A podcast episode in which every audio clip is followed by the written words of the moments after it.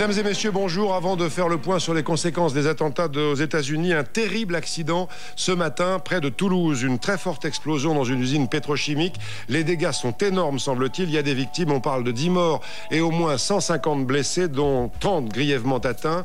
Les vitres ont volé en éclats dans tout le quartier. Un lycée qui menaçait de s'effondrer a été euh, évacué. Pour l'instant, selon la préfecture, pas de nuages toxiques, mais la population toulousaine a été invitée à se calfeutrer chez elle. Jacques Chirac, lui-même du Palais de l'Élysée, vient d'appeler les Toulousains à se conformer strictement à ces règles de sécurité. Moi, tout de suite, les élèves sont sortis dans la cour, ils étaient affolés. Tout se disait, euh, c'est une explosion euh, dans, l'école, les vitres se sont brisées. Tout autour, il y avait des vitres brisées, des maisons avec des vitres brisées.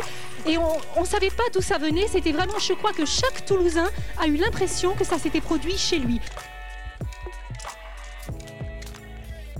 Bonjour Pierre-Nicolas, vous êtes un visage et une voix bien connue des habitants de, Toulouse et sa région. Le vendredi 21 septembre 2001, vous prépariez votre journal de la mi-journée sur euh, France 3 Toulouse quand tout à coup, une explosion, c'est la catastrophe d'AZF qui vient de se produire. Vous êtes le premier journaliste à arriver sur place. Comment ça se passe pour vous euh, au moment de l'explosion? Ah bah d'abord euh, la surprise, j'ai pas la moindre idée de ce qui est arrivé. Je tout de suite, je pense les avions sont passent à la verticale de France 3, on est dans l'axe de la piste d'atterrissage je pense à un avion qui est tombé euh, derrière la... je le vois pas mais je suis persuadé qu'il est tombé derrière la télé. Ça c'est le, bruit dans le sol et euh, l'explosion, je suis persuadé que c'est le kérosène comme dans les films américains qui vient de qui vient d'exploser. On va on va le bâtiment est bien saccagé quand même pas pas détruit mais saccagé. Euh, donc on nous dit de sortir, on sort, et là, coup de chance entre guillemets, on se retrouve, moi en particulier, sous ce qu'on appellera plus tard le nuage, euh, le nuage toxique. Et alors là, quand même, euh, pendant, pendant une seconde ou deux, on se dit mais qu'est-ce que je fais? Je, respire ou je respire pas? C'est bon. Et puis tu es bien obligé de respirer. Donc tu respires lentement lentement, un petit peu, une petite. Et puis tu te dis bon, ça va, ça a l'air d'aller, c'est respirable. je, sens et je sens surtout l'ammoniaque. Alors je vais le répéter pour la énième fois, millième fois, désolé pour ceux qui m'ont déjà entendu le dire. J'ai été infirmier en salle d'opération avant d'être euh, mécanicien puis journaliste. Et euh, j'utilisais de l'ammoniaque tous les jours pour nettoyer la salle d'opération. Euh, et je sais ce que c'est. Je reconnais l'odeur instinctivement.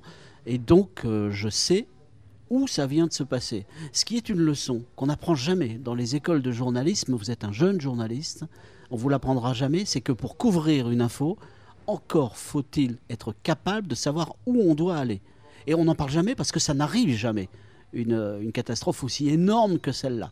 Et moi, la chance que j'ai, c'est que je me dis, ah, c'est AZF, c'est la grande paroisse, je vais aller voir. 21 septembre 2001, seulement dix jours après les attentats du 11 septembre euh, aux États-Unis, et beaucoup de Toulousains racontent avoir euh, d'abord pensé à un attentat. Cette crainte, euh, vous, nous en parlez, vous l'avez perçue vous aussi ce jour-là? C'est très compliqué. D'abord, euh, spontanément, j'ai failli, euh, en direct, juste après, hein, une heure après, dans, les journaux, j'étais très embêté parce que je voulais dire le mot accident. Enfin, je ne savais pas quel mot trouver. Je me disais, si je dis que c'est un accident et que ça n'en est pas un, j'aurais pas l'air malin après. Si je dis que c'est un attentat, je prends un risque énorme. Mais le mot attentat est non seulement dans toutes les bouches, mais dans, tous les cerveaux. C'est-à-dire que vous voulez dire accident et c'est le mot attentat qui sort spontanément. Alors j'ai eu, entre guillemets un coup de peau juste avant le début du direct. J'étais, mais qu'est-ce que je vais dire j'ai trouvé le mot catastrophe. Et lui, il est voilà. Et donc j'ai dit c'est une catastrophe. Alors il y a une autre euh, une autre remarque qu'on peut faire, c'est que comme il y a eu le, le, 11 septembre juste avant, les Américains sont un peu en avance sur nous et de nombreux Américains avaient des caméscopes. Et j'ai remarqué que les meilleures images, moi, que je trouve venir du 11 septembre, ce sont celles au caméscope. Ce ne sont pas les caméras de surveillance, ce ne sont pas les, les, webcams, ce n'est pas, pas tout ça. Ce sont les caméras, de les caméras de, des, des, passants qui ont chopé l'instant. Et donc, j'ai dit à Michel Mézières, le caméraman, que j'ai réussi à emmener totalement par hasard sur ma moto, je lui ai dit, écoute, si tu as une bande, il me dit, oui, j'ai une bande complète. Je lui ai dit, à partir du moment où on sera sur la rocade, tu tournes et tu ne coupes plus. Parce que nous, à France 3, euh, c'est à l'ancienne. Hein. Bonjour, on peut vous demander votre avis. Alors ne bougez pas, ça y est, ça tourne. Non, là, je, le dis en rigolant, mais euh, on n'est pas habitué, on n'est pas des reporters de guerre à France 3 euh, région en plus. Et donc là, d'un seul coup, il a fallu se mettre dans l'ambiance de la catastrophe, oui, et de la scène de guerre, car c'en était une. Pour ceux qui n'ont pas vécu ça, pour ceux qui n'ont pas vu ça, toutes les personnes âgées à qui j'ai montré les images m'ont dit, mais c'est ma ville en 1944 après un bombardement américain. À part que là, les bombardements américains, ça duré un quart d'heure. Là, c'était en une seconde. Boum, il n'y avait plus rien. Il y avait une, une usine immense, 30 mètres de haut. Quand on est arrivé avec Michel, on a vu cette usine qui faisait 20 cm d'épaisseur et qui était éparpillée sur 3 km à la ronde. Et donc vous rentrez euh, sur la rocade et là, euh, des personnes qui ne comprennent pas ce qui se passe, c'était... euh, vous êtes arrivé sur la rocade euh, quoi, 10 minutes après, euh, pas, après ouais. l'explosion Bah Même écoutez, le temps de sortir de la télé, 1 minute 30, je monte sur ma moto tout de suite, quasiment.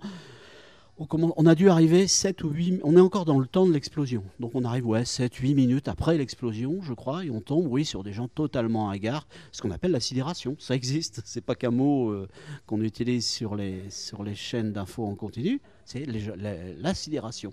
Même nous, bah moi, à un moment, je me suis dit, mais je rêve, c'est pas possible, quoi. J'ai- vu hier des images du 11 septembre et je rêve que c'est pareil à Toulouse.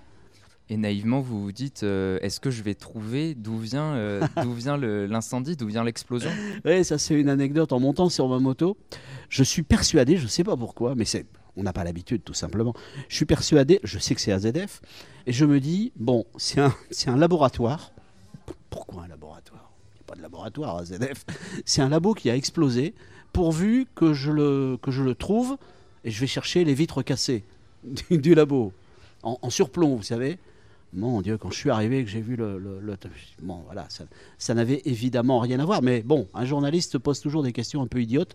En démarrant avec la moto, je me suis dit, ah zut, j'ai oublié de téléphoner à la direction pourvu qu'on me laisse rentrer. Et après, vous, vous rentrez à, à la rédaction de France 3, il faut présenter le journal. Oui, c'est pas moi qui le présente. C'est une de mes, une de mes Juliette, hein, Juliette Morin, une de mes collègues qui s'y est collée euh, au plateau. Elle aime pas tellement le, le plateau, puis surtout, elle, euh, enfin, je suis le seul moi à savoir de quoi il retourne à ce moment-là. Il y en a un sur Terre qui sait ce que c'est, c'est moi et, et Michel Et- qui a filmé.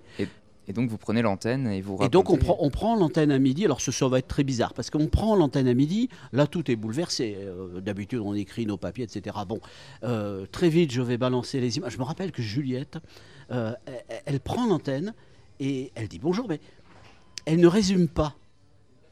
Elle dit bonjour, euh, les pompiers conseillent de rester chez soi. On ne sait pas de quoi elle parle.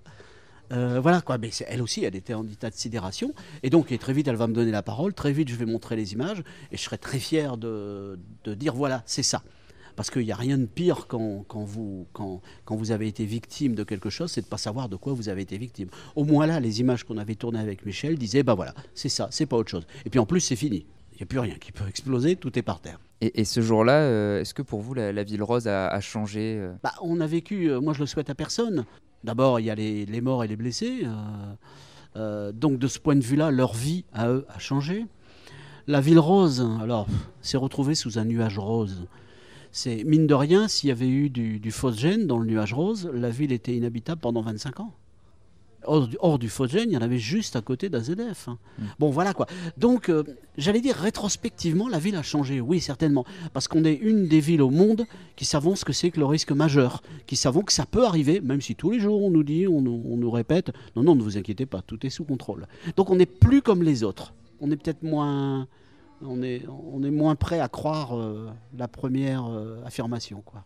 Et le 4 août 2020, l'explosion du port de Beyrouth réveille euh, de douloureux souvenirs chez, euh, chez nombreux Toulousains et encore marqué donc par la catastrophe. Et la même substance, le nitrate d'ammonium, est Oui. en cause. Aucune euh, leçon n'a été tirée d'AZF. Le nitrate d'ammonium, euh, au XXe siècle, il a passé son temps à exploser. Il y a même eu une, une explosion terrible à Opao, en Allemagne, euh, qui a eu lieu un 21 septembre. c'est quand même, hein. c'est voilà. Et non, vraiment, c'est, il y a eu au moins 5, 6 ou 7 catastrophes industrielles majeures mettant en cause du nitrate d'ammonium dans le monde au XXe siècle. Euh, celle de Beyrouth en est une du 21e siècle, mais c'est la même histoire. En plus, je pense que comme moi, beaucoup de gens, quand ils ont vu, moi j'ai vu les images de, Be- de Beyrouth, Hmm. je dis oh ça, ça sent le nitrate d'ammonium. J'en savais rien dans mon coin. C'est pas que je suis plus malin. Un tas de gens ont dû dire la même chose. Eh ben c'était nitrate d'ammonium. Il y a une grande différence.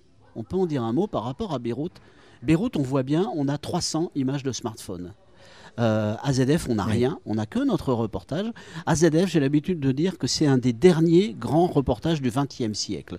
Euh, pour trois raisons. D'abord, ça a eu lieu au XXIe siècle. Ensuite, euh, aucune télévision euh, d'info en continu ne s'en est emparée. Et pour cause, elle n'avait rien. puisqu'elles existaient, elles existaient un peu. Et aussi, c'est un reportage fait à l'ancienne. Il n'y a pas une image de smartphone dedans. C'est deux journalistes avec une caméra. Ça, je vous jure, c'est certainement le dernier grand reportage du XXe siècle. Après, plus rien n'est pareil. Ça, je parle pour notre métier.